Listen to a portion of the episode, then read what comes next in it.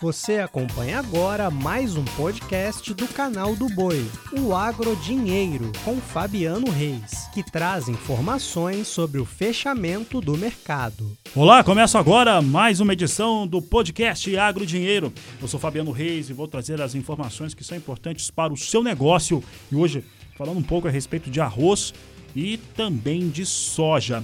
Veja só que eu começo falando sobre arroz, as questões que temos abordado nas últimas questões, a estiagem no sul do Brasil, principalmente nos estados do Rio Grande do Sul e Paraná, grandes produtores. E no caso do Rio Grande do Sul, produtor de arroz tem uma questão extremamente grave. As áreas irrigadas de arroz também são afetadas, de acordo com a Federação das Associações de Arrozeiros do Rio Grande do Sul, a Federarroz. Nas regiões centrais, rios que abastecem as lavouras estão com baixo nível ou mesmo secaram. A situação é muito parecida em locais na fronteira oeste e campanha, afirmou a Federa Arroz.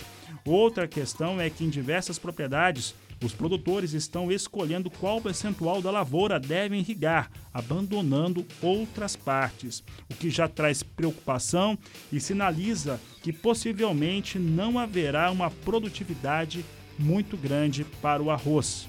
A Federa Arroz também trouxe uma recomendação aos produtores que informem as dificuldades às prefeituras para que encaminhem decretos de emergência, com o objetivo de que possam acionar, quando necessário, pedidos relacionados a seguros e financiamento. Questão é extremamente importante, principalmente pensando no abastecimento interno do Brasil.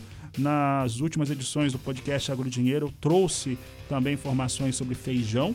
Feijão também é prejudicado, principalmente no Paraná, por conta da estiagem, e em Minas Gerais, pelo excesso de chuvas. E são produtos que aí estão diretamente ligados ao processo inflacionário no Brasil. Fala agora de soja. Hoje foi um dia de relatório, relatório de vendas e exportações do Departamento de Agricultura norte-americano e como tradicionalmente ocorre nas quintas-feiras, ele foi divulgado. E ele trouxe que os exportadores venderam 382.700 toneladas de soja da safra 2021-2022 na semana encerrada em 30 de dezembro, já em consideração aos cancelamentos, cancelamentos altos de 625.200 toneladas que foram canceladas cancelados por destinos não declarados. Aí você pode ler aí à vontade que é a China que cancelou.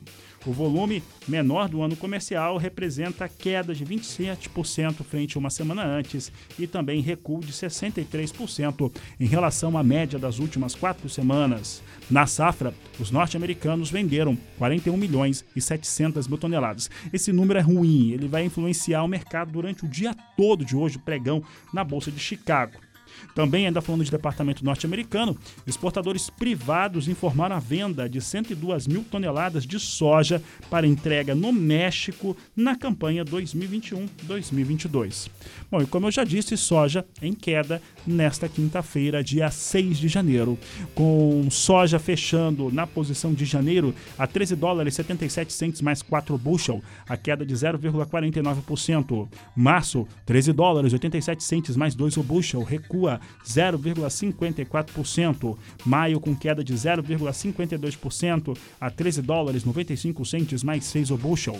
E julho a 14 dólares o bushel com queda de meio são os números para a soja em Chicago. Soja que chegou a operar hoje com queda de 1%, mas veio reduzindo essa, essas perdas durante o dia. Com essas informações, encerro essa edição de podcast Agro Dinheiro. Desejo a todos um ótimo final de tarde, uma excelente noite, um grande abraço e até amanhã. Você acompanhou o podcast Agrodinheiro. Para mais informações, acesse o nosso portal sba1.com. Até a próxima!